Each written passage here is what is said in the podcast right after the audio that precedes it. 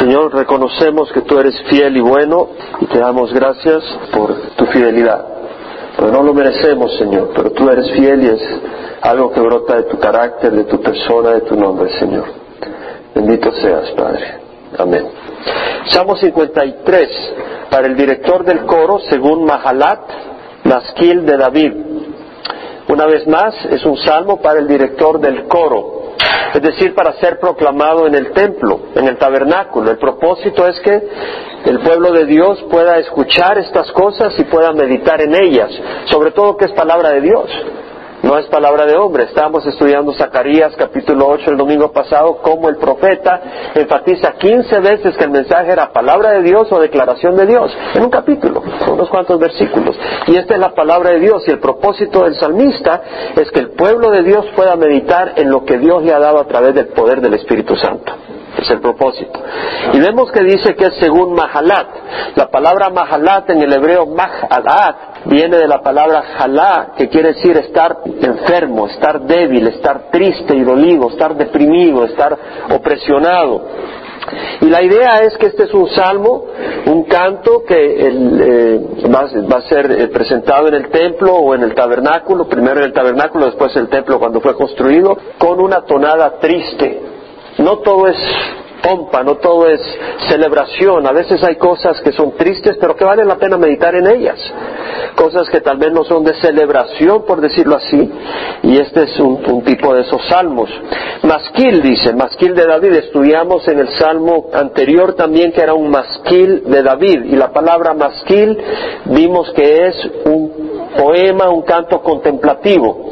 Y eso quiere decir que es para contemplar, para considerar, para meditar, para reconocer lo que nos está queriendo enseñar. No simplemente oírlo decir que interesante, sino como los animales rumian la comida y la mastican y están ahí trabajando con ella para estar considerando y hallándole el sabor, qué es lo que nos está diciendo, cómo nos afecta, cómo debo de tener yo consideración a lo que me está diciendo, cómo se aplica en mi vida. Todo eso es muy importante.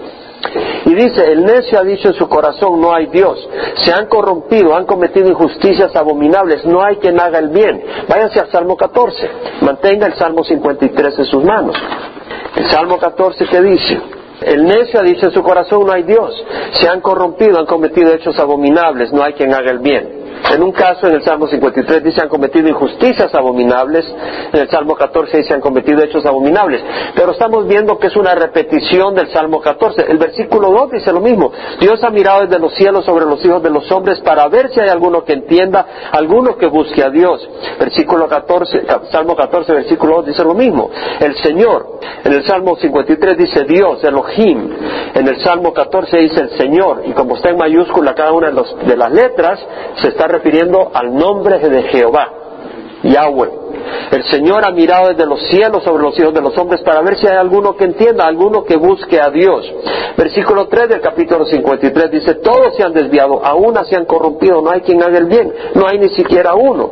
Lo mismo dice en el Salmo 14, todos se han desviado, aún se han corrompido, no hay quien haga el bien, no hay ni siquiera uno. Versículo 4 de ambos salmos dice lo mismo, no tienen conocimiento los que hacen iniquidad, que devoran a mi pueblo como si comieran pan y no invocan a Dios. Salmo 14, versículo 4, la variante es si no invocan a Jehová. Es un salmo similar, prácticamente idéntico, con alguna variante que usa Jehová en vez de Dios o Dios en vez de Jehová, excepto en el versículo 5, tomemos una pequeña diferencia. El Salmo 14, versículos 5 y 6 es un poco distinto al Salmo 53, versículo 5. Solo vamos a leer el del 53, donde dice, donde antes no había terror, ahí tiemblan de espanto, porque Dios esparció los huesos del que acampaba contra ti, tú los avergonzaste porque Dios lo había rechazado. El Salmo 53 eh, y el 14, versículo 6, en el 53, versículo 7, en el, en el 14 dice lo mismo, oh si de Sion saliera la salvación de Israel, cuando Dios restaure a su pueblo, restaure, perdón, a su pueblo cautivo, se regocijará Jacob y se alegrará Israel. Entonces ahora vemos que Dios tiene a bien darnos prácticamente un mensaje muy similar prácticamente el mismo mensaje con una pequeña variante. Interesante, porque dice, el necio ha dicho en su corazón no hay Dios, no lo dice una vez, sino que en dos salmos vemos la misma cosa. La palabra necio en el hebreo es naval, que quiere decir un necio, un tonto, una persona que no piensa, que no considera el resultado de sus acciones y de sus palabras o pensamientos. Yo creo que muchos de nosotros podemos decir que hemos sido necios y tontos en más de alguna ocasión. Y, realmente es interesante ver cómo cuando uno se propone hacer algo y, alguien te va a parar, no haces caso porque estás tan metido en lo que quieres hacer que hasta que lo haces y luego pruebas las consecuencias y dices qué tonto fui. ¿Verdad? Eh, porque no estás dispuesto a considerar las cosas, eso es un necio. Y muchas veces hemos actuado neciamente. Ahora aquí está hablando del necio y, luego dice, ha dicho en su corazón, es decir, no por lo que dice verbalmente a otro, sino por lo que está pensando dentro de sí. Lo que está pensando en su corazón, lo que maquina en su mente. Es muy importante lo que está en nuestra mente.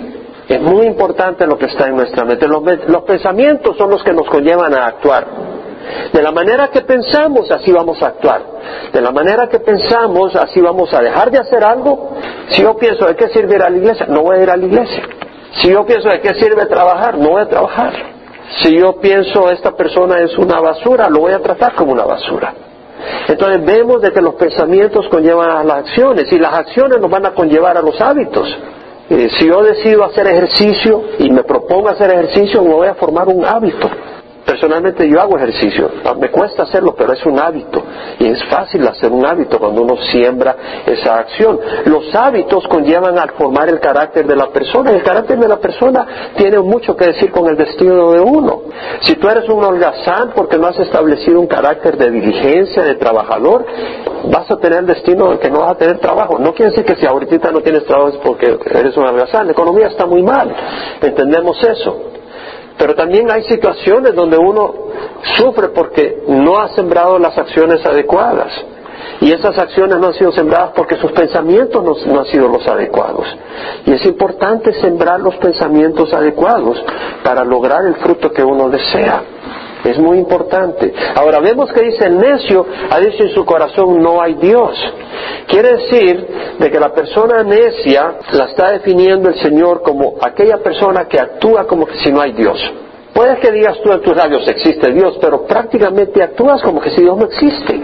Y eso lo hace uno muchas veces antes de venir al Señor.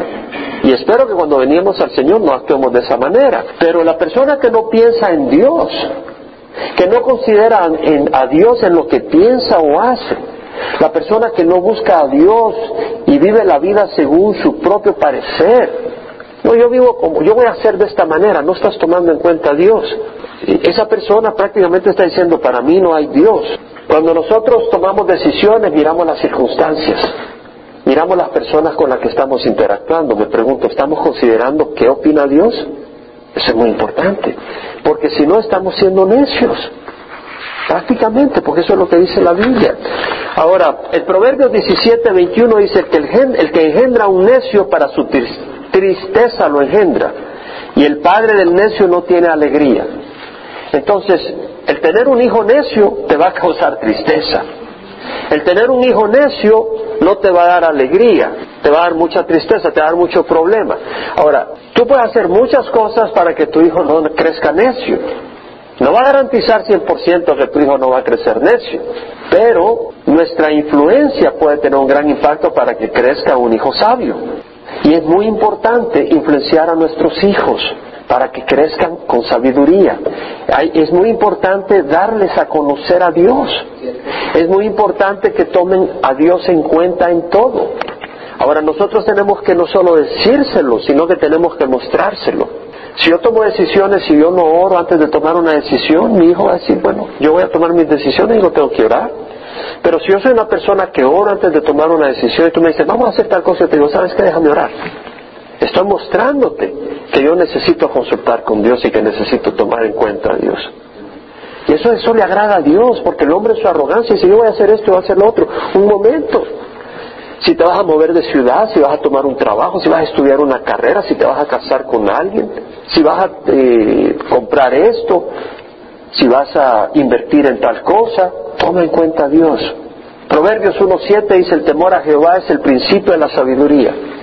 Entonces, reconocer que hay un Dios y tener un temor santo de Dios es el principio de la sabiduría. El necio no tiene temor de Dios, se burla de Dios, se ríe de Dios algunas personas. Eso es el necio. Pero el temor a Jehová es el principio de la sabiduría. Los necios desprecian la sabiduría y la instrucción. Muchas veces se necesita disciplina, óigame bien los padres. Muchas veces se necesita disciplina dura, no estoy hablando de abusiva, pero sí dura, para romper la tendencia natural que todos tenemos a la necedad. Proverbios 29:15 dice, la, la vara y la reprensión dan sabiduría, pero el niño consentido avergüenza a su madre. Hay una tendencia necia en un niño. Desde que nacemos, nacemos con tendencias necias. Y es necesario romper esas tendencias. Y a veces se necesita la vara. No te digo que agarres una vara de metal, ¿verdad? No se trata de matar a tu hijo, no se trata de desquitarse de tu hijo porque te hizo perder la paciencia, pero la disciplina es necesaria, hermanos. Pobre de su hijo si usted no le aplica disciplina, honestamente. No es que ahora los psicólogos, los psicólogos están muy perdidos sin la ayuda de Dios. Nosotros necesitamos la dirección de Dios para esas cosas. Entonces vemos acá que dice que el necio ha dicho en su corazón no hay Dios. Se han corrompido, han cometido injusticias abominables, no hay quien haga el bien. Se han corrompido. La palabra corromper acá en el hebreo quiere decir destruir, arruinar, corromper, pervertir, podrir. Y lo que está diciendo es que el necio, o sea, eh, eh, todos tenemos un corazón necio realmente cuando nacemos y necesitamos ser moldeados.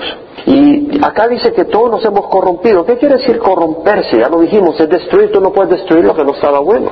Dios nos creó a su imagen y a su semejanza, ¿cierto? Todos llevamos la imagen y la semejanza de Dios. Un día de estos iba manejando y en el freeway, cuando estaba parado, allí había una persona, un homeless, ¿no? Pero se miraba que estaba como enrojado, como ido, perdido, destruido. Y yo dije, ese hombre ha sido creado a la imagen de Dios y a Dios le ha de doler enormemente. Todos hemos sido creados a la imagen de Dios, pero hemos sido destruidos por el pecado. Es como un producto que se daña y está defectuoso. Así somos nosotros. Una persona que piensa y actúa y obra en forma defectuosa es una persona pervertida, arruinada, destruida.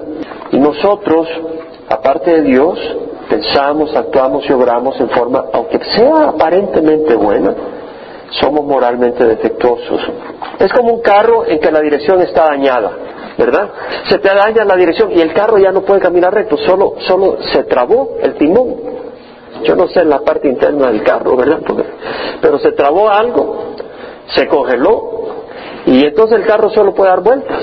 Entonces no camina para adelante no tiene la habilidad de avanzar hacia donde tú tienes que ir. Está dañado, está defectuoso. Y realmente nosotros no podemos caminar hacia adelante, hacia la meta que Dios tiene para nosotros por nuestra propia fuerza. Estamos dañados, como un carro dañado. Isaías 53, 6 dice, todos nosotros nos descarriamos como ovejas, nos apartamos cada cual por su camino. Ese es el problema. Nos hemos apartado del camino de la rectitud, del camino de Dios. Esa es la tendencia natural del hombre. Esa es nuestra tendencia. No te sorprendas. La Biblia lo dice. Todos nosotros nos hemos descarriado. Como oveja cada uno se ha apartado de su camino. Es como un carro que va en el freeway y se le rompió una llanta, se le, se le despegó una llanta. Ese carro va a la destrucción no puede caminar recto, se desvía de su camino. Nosotros vamos en un camino, ¿verdad?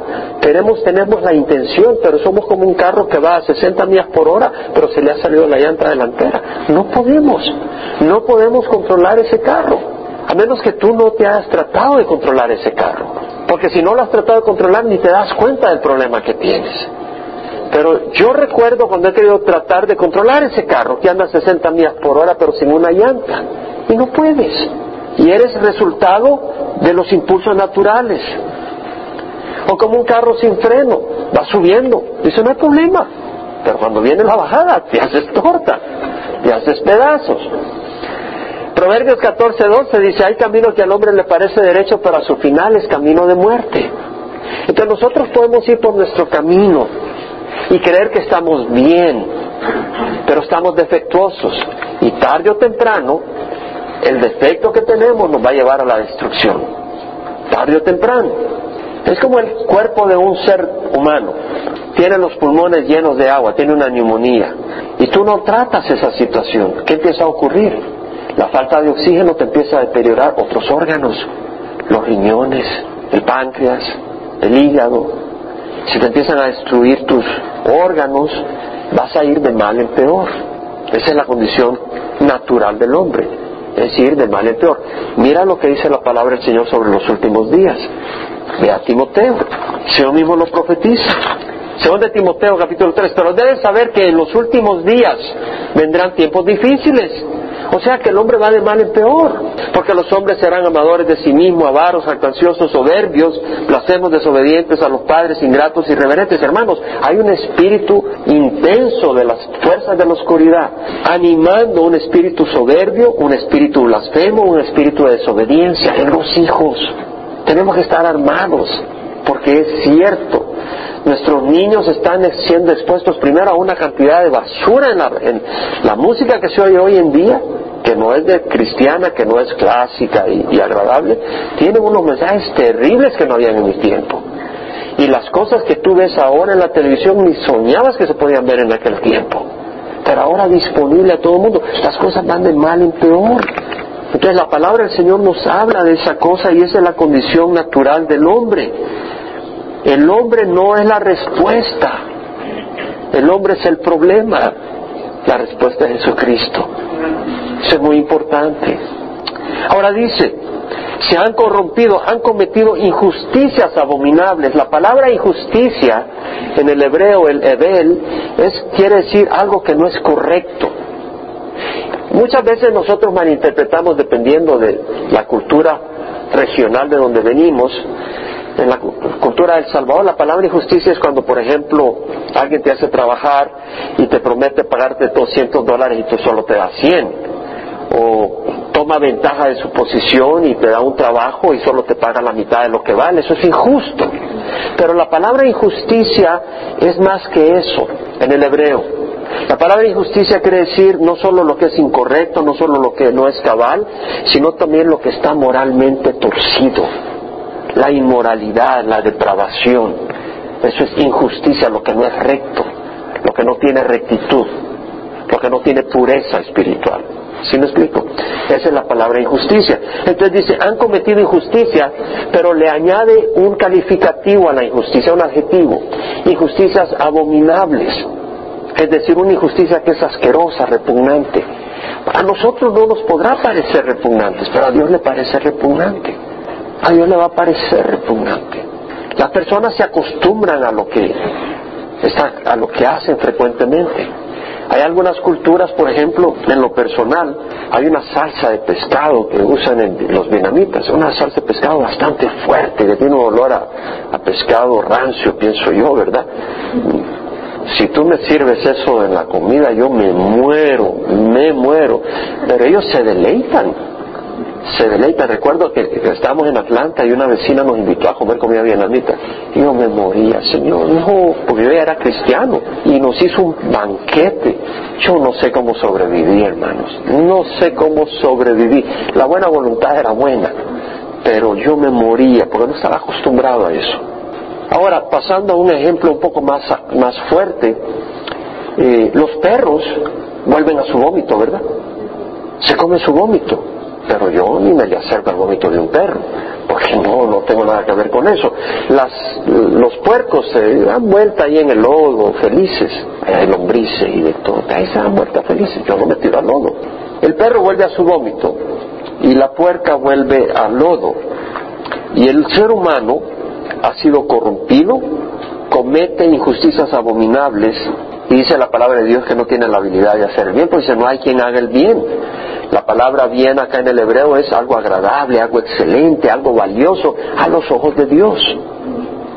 ¿Verdad? El vómito no es malo para el perro, pero para el ser humano es malo. Y el hombre que está acostumbrado al pecado no, no siente a veces nada por, el, por lo que está haciendo, por la vida que lleva, pero para Dios es algo terrible. Entonces el hombre tiene una naturaleza terrible, necesita ser redimido. Dios ha mirado desde los cielos sobre los hijos de los hombres. Los hijos de los hombres no quiere decir que los hombres van a estar embarazados y tener bebés. Los hijos de los hombres lo que quiere decir es a los seres humanos, eso es lo que quiere decir. Los, los descendientes del ser humano. Dios ha mirado desde los cielos sobre los hijos de los hombres para ver si hay alguno que entienda alguno que busque a Dios. La palabra entender acá es ver, vislumbrar, percibir, notar, entender, apreciar. Es decir, Dios mira desde el cielo a ver si hay alguno que vislumbra que está perdido, que vislumbra que está en una condición perdida, que necesita de Dios, que vislumbra lo que es sano y la condición enfermiza en que está. Dice, ¿hay alguno? ¿Alguno que busque a Dios? La palabra buscar acá quiere decir frecuentar, recurrir, no buscar a Dios como que alguien que perdió una cosa en su casa, perdió algo y lo voy a buscar. No en ese sentido, sino en el sentido de alguien que viene a consultar, a inquirir, a investigar en forma diligente y aplicada. Señor, ¿qué pasa acá? Señor, ¿qué es lo correcto? Señor, ¿qué debo hacer? Ayer conversaba con Ezequiel y conversábamos, porque hemos tenido necesidad de conversar de muchas cosas, porque tenemos un ministerio fuerte. Y le decía, me interesa tu opinión, le decía. Pero luego le hice reflexionar, no me interesa tu opinión por oírla, me interesa tu opinión para saber si yo tengo que cambiar mi actitud, le decía. Me interesa. Porque, hermanos, tenemos que tener, porque yo mismo lo mencioné el domingo, creo yo, que a veces, que a veces nosotros tenemos que ser no solamente oidores, sino hacedores de la palabra. Y a veces alguien nos dice algo, y como que nos duele, ¿verdad? Pero démosle gracias a Dios muchas veces. Porque a veces es la única manera en que vamos a saber que estamos mal. Si no, tal vez no nos damos cuenta. Pero el caso de él decía, ¿sabes qué me interesa en esta, en esta situación? ¿Qué piensas tú? Me decía. Y me lo decía, y me decía. Decía, no, pero ¿qué piensa? Porque me interesa saber si yo tengo que cambiar mi actitud, ¿verdad? Y bueno, la, opinión que más me interesa es la de Dios. Pero a veces uno está ciego, ¿no? A veces uno no se da cuenta y es bueno un hermano, un amigo. y sobre todo un amigo, yo le decía, tú sabes que a mí me puedes decir lo que sientas, le decía, porque yo tengo esa relación con Ezequiel. Y tú sabes que a mí me puedes decir lo que sientas, que no lo voy a tomar más, porque conozco la amistad que tenemos. Y es importante, hermano, si tenemos amigos que le digamos a un amigo, oye, ¿qué crees tú? Porque Dios es bueno y nosotros debemos de buscar ser sanos. Ahora, buscar al Señor. Ahora, mira lo que dice el versículo 3, todos se han desviado. ¿Y qué quiere decir todos? Todos. Ahora, ¿cuántos sabemos acá? Todos los que estamos acá. No falta uno de los que estamos acá o falta alguno de los que estamos acá. Entonces, todos estamos los que estamos, como decía Cantinflas.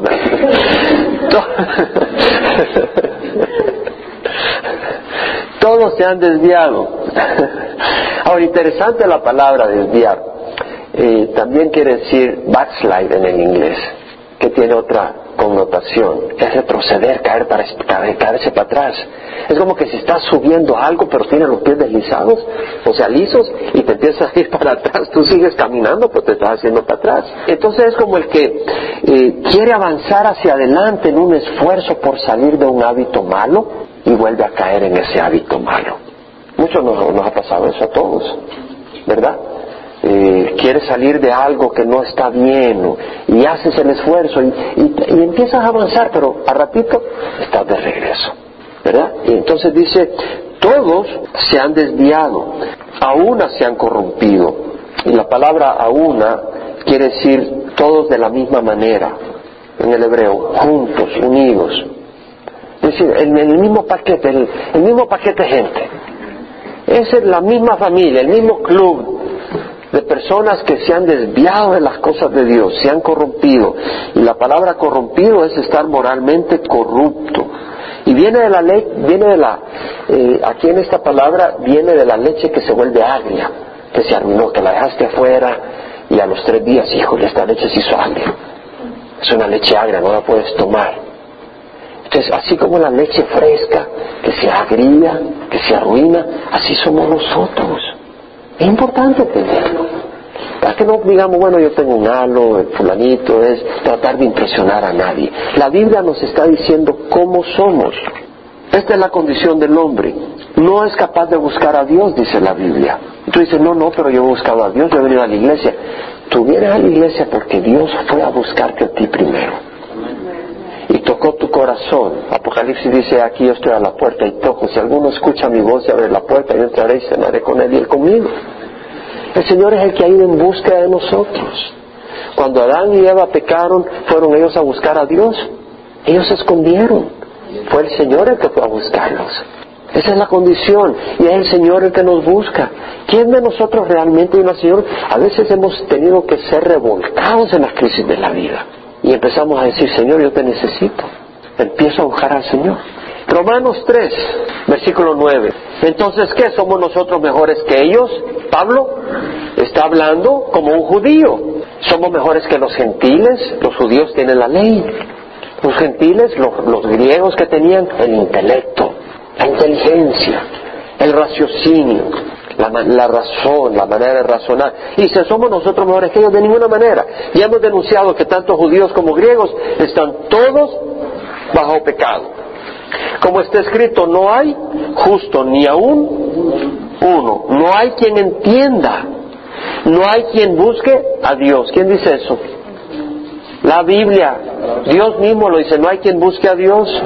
Todos se han desviado, aún se hicieron inútiles, no hay quien haga lo bueno, no hay ni siquiera uno. Sepulcro abierto es su garganta, engañan de continuo con su lengua, veneno de serpientes hay bajo sus labios, llena está su boca de maldición y amargura. Sus pies son veloces para derramar sangre, destrucción y miseria en sus caminos y la senda de paz no han conocido. No hay temor de Dios delante de sus ojos. Esa es la condición del ser humano. Hemos expuesto acá, Dios ha dado un análisis, es como cuando tú vas donde el médico y dice, doctor, ¿cómo estoy? Y te dice, bueno, tienes unos cálculos en el riñón, eh, tienes la presión un poco alta, te hace falta un poco de hierro. No te estoy tirando, hermano, calma, calma. que se pique, que se rasque, como dice el dicho. Entonces vemos que el Señor está dando un análisis de lo que somos, ¿verdad? Pero no lo está diciendo porque nos odia. Como un médico que te dice, bueno, tienes cálculos en el riñón porque te odio, te digo que tienes cálculos. No, no, porque quieres que sanes quieres que tomes acción para que sanes. Y el Señor nos está dando una radiografía de lo que somos para que busquemos sanar. Y la única manera de sanar es nacer de nuevo. Eso es lo que dice la Biblia. Nicodemo, vaya hacia el Evangelio de San Juan. Nicodemo, un hombre prominente entre los judíos, un fariseo, vino a Jesús de noche. Le dijo, Rabí, sabemos que has venido de Dios como maestro, porque nadie puede hacer las señales que tú haces si Dios no estuviera con él. Capítulo 3. Versículo 3 respondió Jesús y dijo, en verdad, en verdad te digo que el que no nace de nuevo no puede ver el reino de Dios. El que no nace de nuevo. No le dijo, eh, haz buenas obras para ver el reino de Dios. No, el que no nace de nuevo. En otras palabras, Nicodemo, tú no la haces como estás. Tienes que nacer de nuevo. Tu espíritu está muerto. Tú tienes que tener un espíritu vivo. Y eso solo doy yo a través del poder del Espíritu Santo. Nicodemo le dijo, ¿cómo puede nacer un hombre siendo viejo? Puede entrar por segunda vez en el vientre de su madre y nacer. Jesús respondió, en verdad, en verdad te digo que el que no nace de agua, nacimos del vientre de la madre. Y de espíritu, la palabra de Dios. Jesús dijo, la palabra que ha hablado son espíritu y son vida. El que no nace de agua y de espíritu no puede entrar en el reino de Dios. Lo que es nacido de carne, carne es. Y lo que es nacido de espíritu, espíritu es. Entonces necesitamos nacer de nuevo nuevo nacimiento. Quiere decir que esta naturaleza pecadora nunca va, nunca va a agradar a Dios. Necesitamos el Espíritu Santo, nacer de nuevo, ¿no? Y cuando nacemos de nuevo, el Señor nos da su Espíritu Santo para hacer el bien. Hechos 1.8, recibiréis poder cuando el Espíritu Santo descienda sobre vosotros. Recibiréis poder para hacer el bien. Y me seréis testigos en Jerusalén, Judea, Samaria, hasta los extremos del mundo. O sea que por medio del Espíritu Santo vamos a dar testimonio de otro tipo de personas vamos a ser otras personas. No solo, no dice vas a testificar, dice recibiréis poder cuando el Espíritu Santo descienda sobre nosotros y me seréis testigos. O sea, no solo testificaré, sino tu vida dará testimonio de que eres distinto. Dará testimonio del poder de Dios. Romanos 8, 13, 14. Si vivís conforme a la carne, habréis de morir. Pero si por el Espíritu ponéis a muerte las horas de la carne, viviréis. Entonces, La carne ya tenemos el dictamen, el juicio de Dios no sirve. No está hablando del cuerpo físico, sino la naturaleza humana que tenemos. Está corrupta. Entonces necesitamos el Espíritu Santo para poner a muerte las obras de la carne. Y además para hacer el bien necesitamos el Espíritu Santo. No tenemos el deseo de hacer el bien. El Señor dice que Dios quien obra en nosotros tanto el querer como el hacer para su beneplácito. En resumen, dada la condición que tenemos, dado el diagnosis, tenemos que tener una nueva naturaleza, esa la da Dios. Ese es el, ese es el diagnóstico y esa es la respuesta. ¿Qué vamos a hacer nosotros? Vamos a hacer algo, alimentar esa naturaleza espiritual. ¿Sí?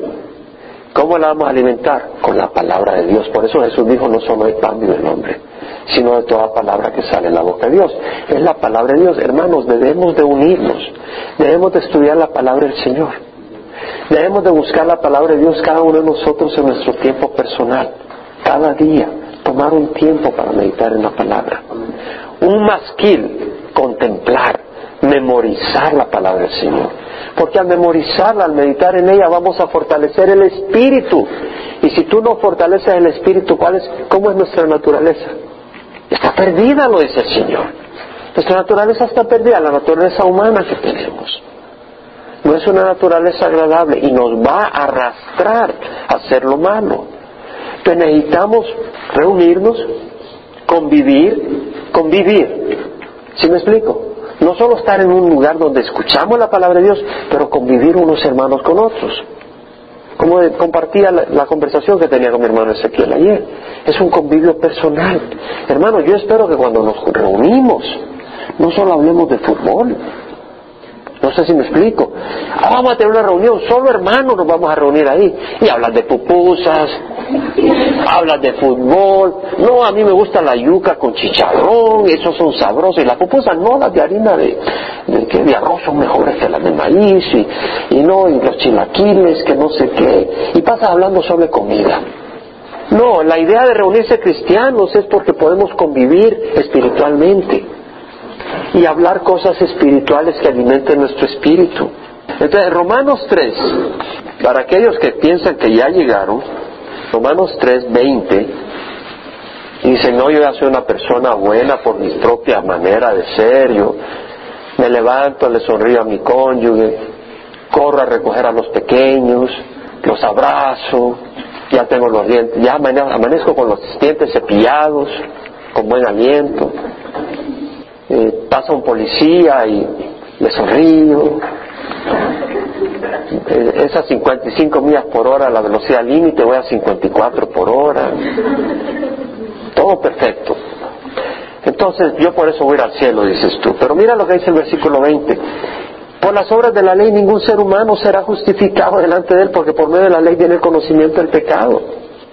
¿Quién de ustedes se ha dado cuenta de repente, oye, es 65 millas por hora y voy a 75 y baja la velocidad? ¿A quién le, ¿A alguien le ha ocurrido eso alguna vez? ¿Y quién, seamos honestos, quién va todo feliz y de repente ve un radio, ve un radio patrulla y disminuye el acelerador? ¿A quién le ha ocurrido? Y de repente, ¿verdad? Son un monche de hipócritas, ¿ah? Somos. La verdad es que debemos de cuidarnos, hermanos, y, observar la ley. Pero la verdad es que nadie va a pasarla por observar la ley. Pero dice, pero ahora, aparte de la ley, la justicia de Dios ha sido manifestada, atestiguada por la ley y los profetas. Es decir, la justicia de Dios por medio de la fe de Jesucristo. Para todos los que creen, porque no hay distinción, por cuanto todos pecaron y no alcanzan la gloria de Dios. Todos hemos pecado, todos hemos fallado. Y es por fe únicamente que vamos a ser aceptados por Dios, siendo justificados. ¿Saben lo que quiere decir justificado? Perdonado. Y algo más. Quiere decir perdonado y considerado justo a los ojos de Dios. ¿Sí me entiendes? Porque yo, yo puedo venir acá y alguien viene y dice, ¿me perdonas la deuda? Sí, te la perdono, pero eres un sinvergüenza y no te vamos a prestar cinco dólares más porque tú eres un sinvergüenza. ¿Me entiendes? Entonces te perdoné, pero no te he justificado. ¿Sí me entiendes? Pero el Señor nos perdona y nos declara justos. ¿Y realmente somos justos por nuestros propios méritos? No lo somos. Pero Dios nos ha justificado por medio de qué? De la fe. ¿No es una bendición eso? Dios nos ha justificado por medio de la fe. Es una gran bendición. Gratuitamente, por su gracia, por medio de la redención que es en Cristo Jesús. Ahora, eso no nos da libertad para hacer cualquier fechoría. ¿Cómo se dice? Fechoría. No es para hacer cualquier locura, sino que nos da un corazón agradecido para buscar agradecerle a Dios y honrarle. Y querer ser como Él. Ahora, ¿qué dice la palabra más adelante? No tienen conocimiento los que hacen iniquidad que devoran a mi pueblo como si comieran pan y no invocan a Dios. Es decir, hay personas que devoran al pueblo de Dios como que si están comiendo un pan con leche. Eh, estás destruyendo a tu vecino en la iglesia. Te lo estás comiendo, criticando y haciendo pedazos. ¿Verdad como que estás comiendo un pan con café? Dices, no puede ser así. Esas son obras de las tinieblas, dice el Señor. Dice, ¿no tienen conocimiento los que hacen iniquidad? Y no invocan a Dios, no tienen conocimiento de Dios, no tienen conocimiento, o sea, no se dan cuenta. Bueno, tal vez tienen el corazón duro, tal vez están muertos, por eso no ven, por eso no sienten. ¿Y no es esa la condición de todo el mundo? Necesitan venir a la vida por medio del Espíritu Santo. Pero en este caso son personas dentro del pueblo de Dios porque dice, no tienen conocimiento los que devoran a mi pueblo. Están dentro de Israel. Entonces, si están dentro del pueblo, hmm, tal vez no conocen al Señor. ¿Sí? Tal vez están en la oscuridad y no quieren venir a la luz. Y el Señor Jesucristo habla eso. En Juan 3 dice, el testimonio es este, que la luz vino al mundo, pero los hombres amaron más las tinieblas que la luz porque sus acciones, sus acciones eran malas. Todo el que hace lo malo odia la luz y no viene a la luz porque sus, para que sus acciones no sean expuestas. Todo el que hace lo malo odia la luz y no viene a la luz para que sus acciones no sean expuestas. Está feliz, quiere estar en la oscuridad. Pero el que practica la verdad viene a la luz para que sus acciones sean manifestadas que han sido hechas en Dios. Entonces, ya lo hemos dicho antes y lo vuelvo a repetir. Todos nacemos en la oscuridad. Pero algunos aman la oscuridad y se quieren quedar ahí. Y van a seguir destruyendo y destrozando y haciendo pedazos y yendo de mal en peor. Pero hay otros que no tienen, no pueden ver la luz, porque la luz no ha llegado. Y esa es nuestra responsabilidad, llevarles la luz. Y eso es lo que estamos haciendo los sábados en el evangelismo, lo que estamos haciendo el lunes en el evangelismo, es llevar la luz. Y eso es lo que debemos de hacer a donde trabajamos y en nuestro vecindario ser instrumentos de luz, para que la gente que nunca ha sido expuesta a la luz, pero tal vez no van a venir a la iglesia, están en oscuridad y no saben cómo venir a la luz, pero si tú eres luz, ahí donde están, ellos van a poder ver la luz. Jesús dijo, vosotros sois la luz del mundo. En la escuela, una ciudad situada sobre un monte no se puede ocultar. Y se enciende una lámpara y se pone debajo de un almud, sino sobre la mesa para que ilumine los que están. Así brilla vuestra acción, vuestra luz delante de los hombres para que vean vuestras buenas acciones y glorifiquen al Padre que está en el cielo. Entonces dice el versículo 5, donde, donde antes no había terror, ahí tiemblan de espanto. Porque Dios esparció los huesos del que acampaba contra ti. Interesante este cambio en el Salmo. De repente habla de los que acampan contra ti. Y creo que la referencia a Jesús se aplica bien a Jesús, en forma profética. ¿Contra quién va a venir las naciones? ¿Contra quién van a luchar? ¿Contra quién se van a rebelar? Contra Jesús. Tú los avergonzaste porque Dios los había rechazado. El Señor va a esparcir los huesos de todos los ejércitos que, se acampan contra el Señor. Y aún después del milenio no van a venir las naciones engañadas por Satanás contra Jerusalén. Y Dios los va a destruir también. Ahora dice, oh si de Sion saliera la salvación de Israel. Es un clamor oh, que de Sion salga la salvación de Israel. Y el Señor va a responder esa, esa oración. Al final de la tribulación va a salir de Sion la salvación de Israel. Cuando Dios restaure a su pueblo cautivo, se regocijará Jacob y se alegrará Israel. El temor a Jehová es el principio de la sabiduría. Y el temor a Jehová nos va a hacer querer ser hacedores de la palabra y no solo oidores. El temor a Jehová. Y tenemos una naturaleza perversa, hermanos. ¿Y por qué es importante mencionarlo? Porque tenemos que cuidarnos. Tenemos que cuidarnos. Y a veces hay áreas donde el Señor nos ha dado victoria. ¿No? Y ya de repente creemos que ya nuestra naturaleza es la que ha sido cambiada.